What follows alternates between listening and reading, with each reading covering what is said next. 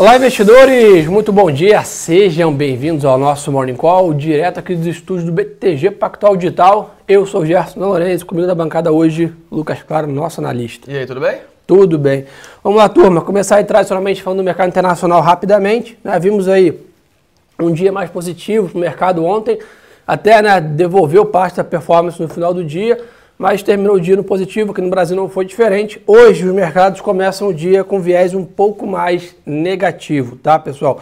S&P cai 0,2, Londres né, 0,70, Ásia cai 1,20, Xangai em compensação na China sobe é, 1%. Quem tem destaque para a gente ficar de olho hoje? O grande né, repercussão no PIB da China nessa madrugada. PIB cresceu 7,9% no segundo TRI de 2021, em linha com o que o mercado esperava, mas com forte desaceleração versus o avanço no primeiro TRI. Então o mercado está tá meio misto com esse resultado, né? Tá. Será que.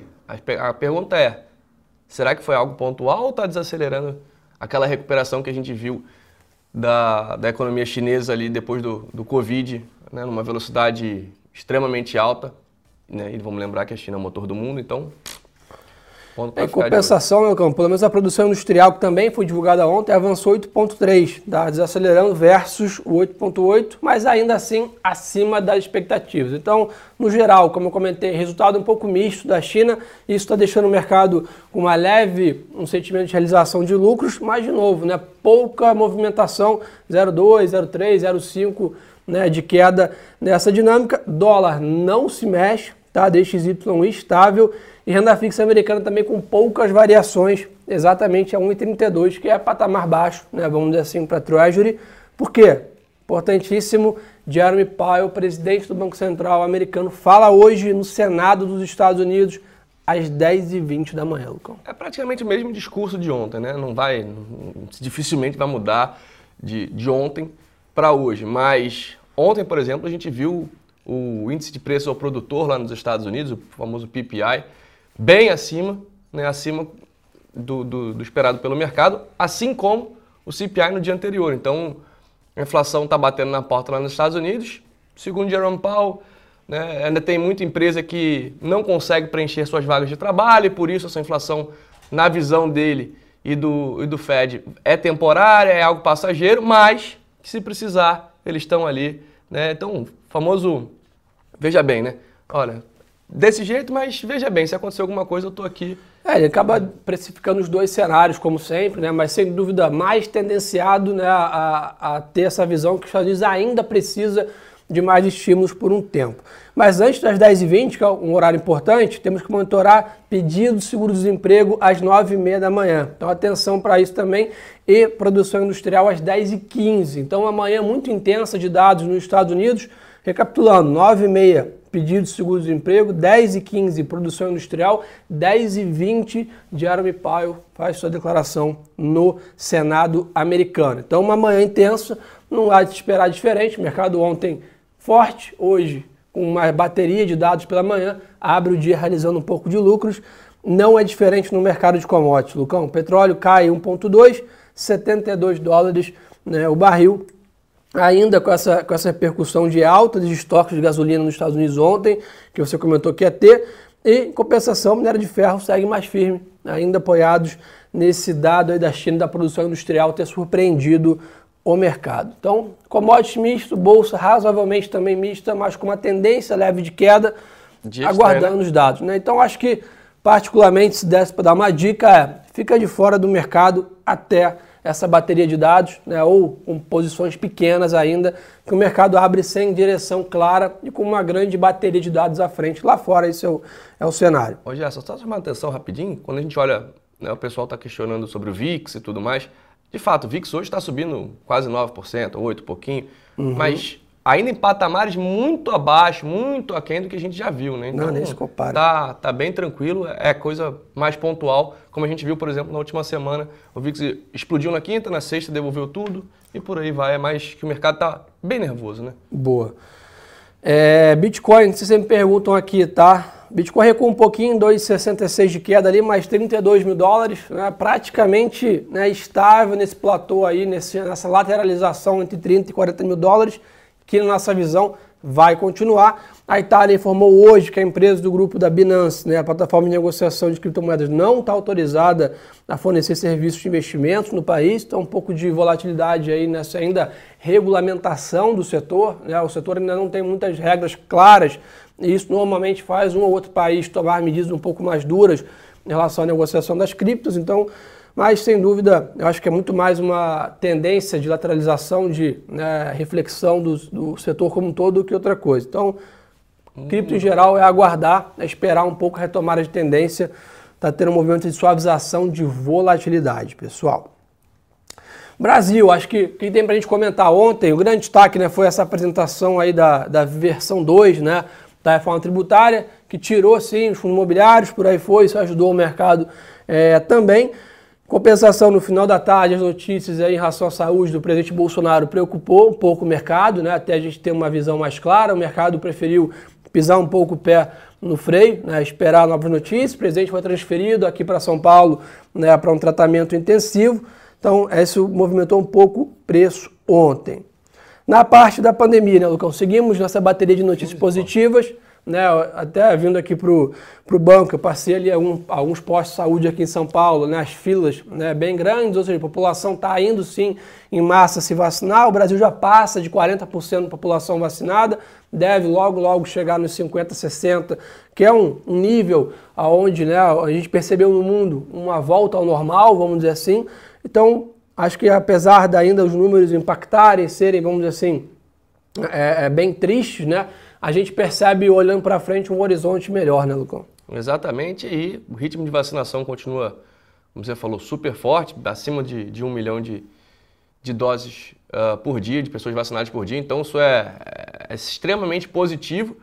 E a gente já vê né, ao longo desses últimos dias uma queda no número de óbitos, no número de casos, é, na questão de internação de uso de, de UTIs. Então, é, espero, o mais breve possível, que a gente consiga acelerar essa vacinação mais ainda, como a gente já teve lá atrás. Mas é isso, não, não, não tem muito o que falar é, em relação a isso.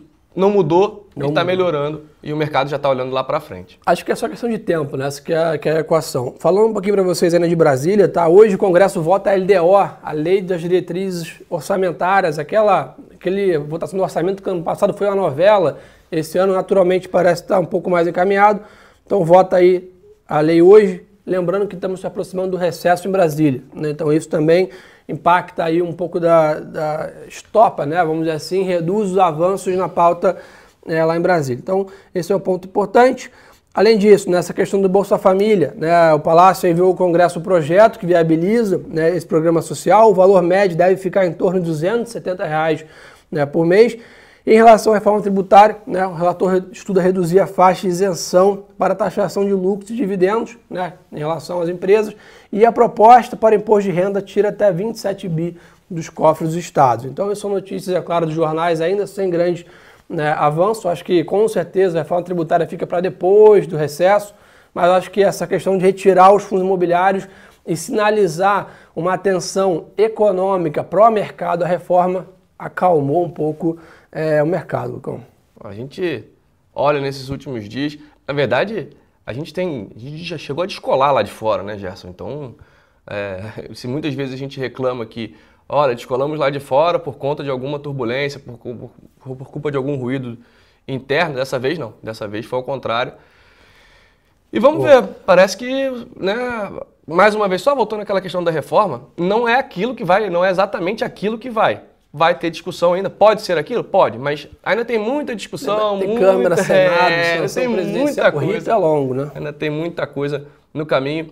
Então, cenário positivo agora melhorou bastante em relação ao que estava é, cotado aí anteriormente, mas não é fato. Boa. Falando um pouco também de aqui uma notícia em relação àquela esteira que a gente falou ontem, o BNDES contratou a BR Partners para fazer um valuation do Correios no processo de privatização? Então acho que é claro, né? não vamos criar grandes esperanças ainda, é um processo que está caminhando, mas é longo, tá? então temos que ter um pouco mais de paciência nisso.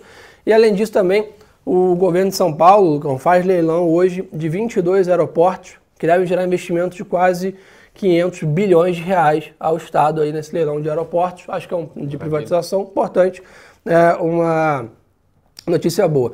Aqui no Brasil, agenda esvaziada, Lucão, sem grandes novidades, turma. A grande destaque aí, o tradicional leilão né, de títulos públicos, LTNs, NTN LFTs, mas né, não fazem grandes preços aqui em relação é, a isso. Vamos ver mais o que todo mundo está querendo saber aqui. Ah, importante, né, Lucão, como você comentou bem, né, o Brasil está bem firme acima da média móvel de 1,2 1,24 milhão é, a nossa média móvel de vacinação.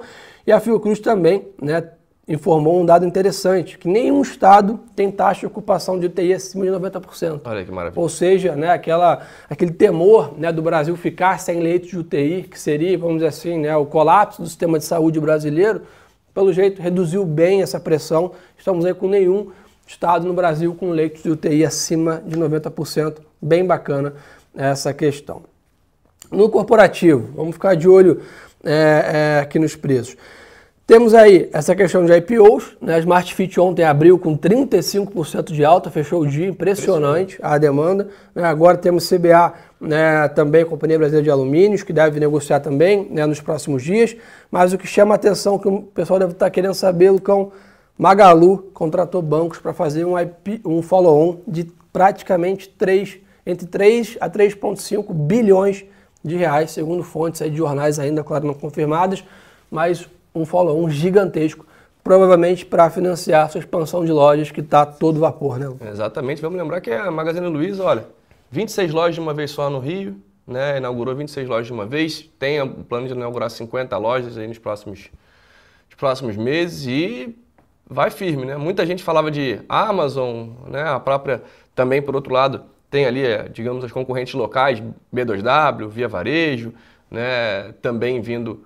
Tem Mercado tem, Livre de olho também. Mercado Livre. Então, assim, o mercado, esse, digamos assim, esse mercado está bem concorrido e a Magazine Luiza parece que está dando um salto à frente aí.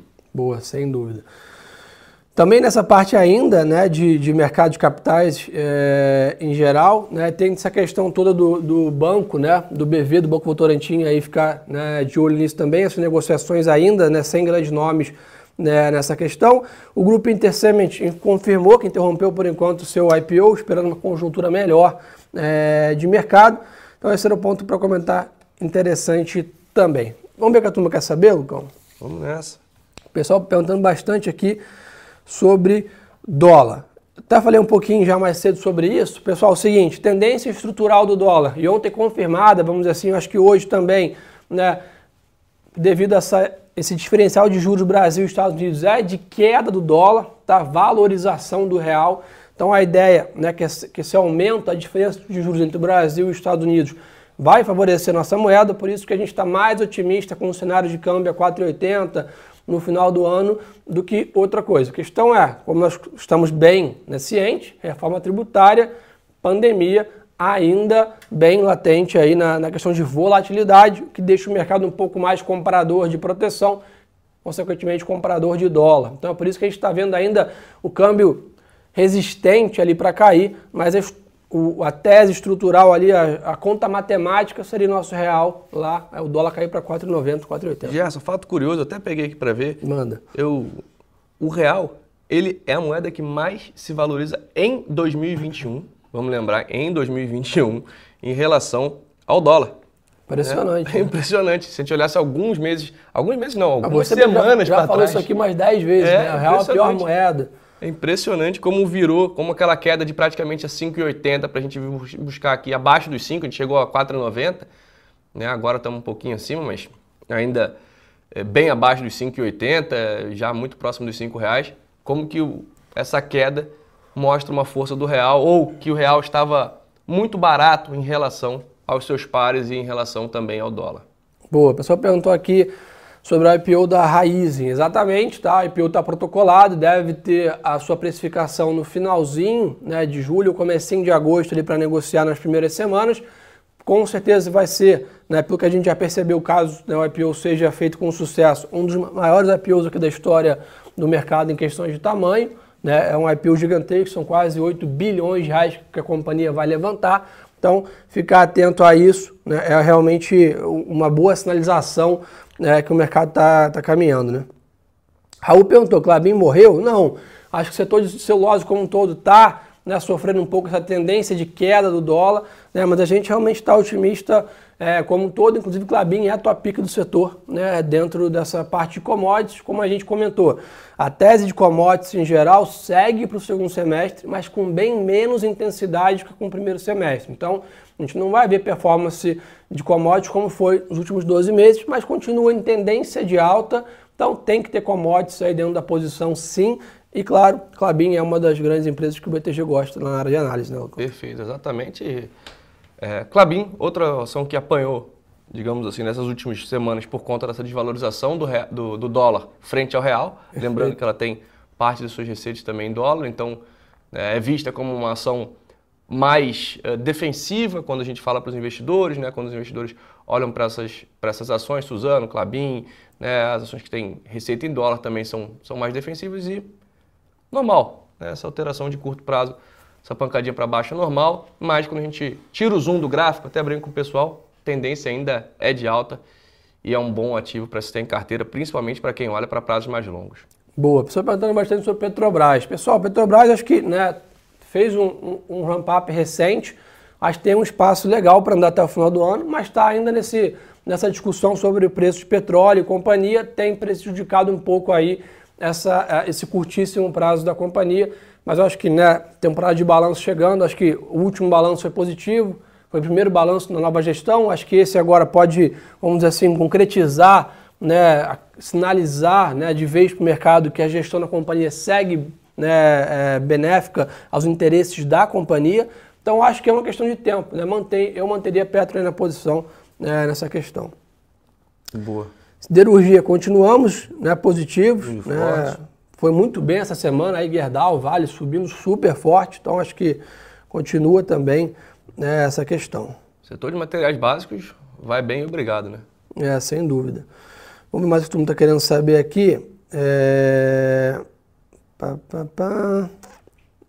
Uma pessoa perguntando aqui da abertura de shoppings. Ah, boa. Vamos lembrar que seguimos com o call de que shoppings, varejo físico e tudo mais tem um potencial daqui para frente. Tivemos aquela primeira, aquela V1 da reforma que assustou bastante por conta Perfeito. de lucro presumido, lucro real e tudo mais, como é que ia ficar a tributação. Mas com essa V2 já deu uma aliviada, você viu, a gente consegue enxergar que desde que saiu né, na segunda-feira aquele, aqueles boatos de que olha, vai ser dessa forma, vai ser daquela, e aí ontem a gente teve essa confirmação. Shoppings, é, é, principalmente setor imobiliário, né, fundos imobiliários também, tiveram uma performance muito positiva. Boa, a pessoa perguntou aqui de bancos. Começaram a andar, né? A gente viu a performance de bancos ontem sendo destaque. Lá fora os bancos estão indo bem com temporada de balanço. Acho que está tudo bem encaminhado para no segundo semestre temos um, um semestre bom para os bancos, com Selic mais é, branda, assim, né? Tendo mais espaço para spread bancários, os balanços né, de crédito, né, as carteiras de crédito sem grandes perdas, que foi a expectativa né, da pandemia. Então, acho que né, tem tudo aí para os bancos voltarem a, caminhar bem. O peso no índice do banco é gigantesco, né, então isso favorece também a entrada. O gringo continua entrando aqui e gringo precisa de liquidez, ele vai olhar para bancos com certeza. Né? Vai, e o fluxo gringo, quando a gente olha ali para um ano ou né, em 2021, é muito, mas muito positivo, Gerson. Tem, tem até uma aposta com o Álvaro que vai ficar bem positivo esse ano e ele vai ter que pagar a churrascaria pra gente no final do ano. Você está convidado também. Boa, então coisa boa. O Álvaro que vai pagar. Isso aí, turma. Então acho que por hoje é só lembrar uma semana, uma manhã intensa, tá? Com dados aí 9 e meia, 10 e 15, 10 e 20 da manhã. Então lá fora uma semana intensa, uma manhã intensa. Muito Aqui no Brasil, agenda esvaziada, de olho nessa questão da saúde do presidente Bolsonaro e reforma tributária são as duas coisas que estão em foco aqui. Então, um ótimo dia de negócios a todos. Mais importante, né, Lucão? O pessoal perguntou aqui bastante sobre questões de juros, etc. Tem um GTV lá, né, no meu Instagram, Boa. bem interessante, arroba e o Lucas M. Claro aí também. Segue aí o grande Lucão. Carteira semanal, análise, muita coisa bacana para vocês acompanharem. Acho que vale a pena vocês conferirem esse GTV no meu Instagram falando de juros compostos, aí, bola de neve, um efeito bacana aí de, de acúmulo de riqueza e ganho de capital. Bom dia de trade a todos, pessoal. Bom Se vemos aí na, na próxima. E lembre-se que o melhor ativo é sempre a boa informação.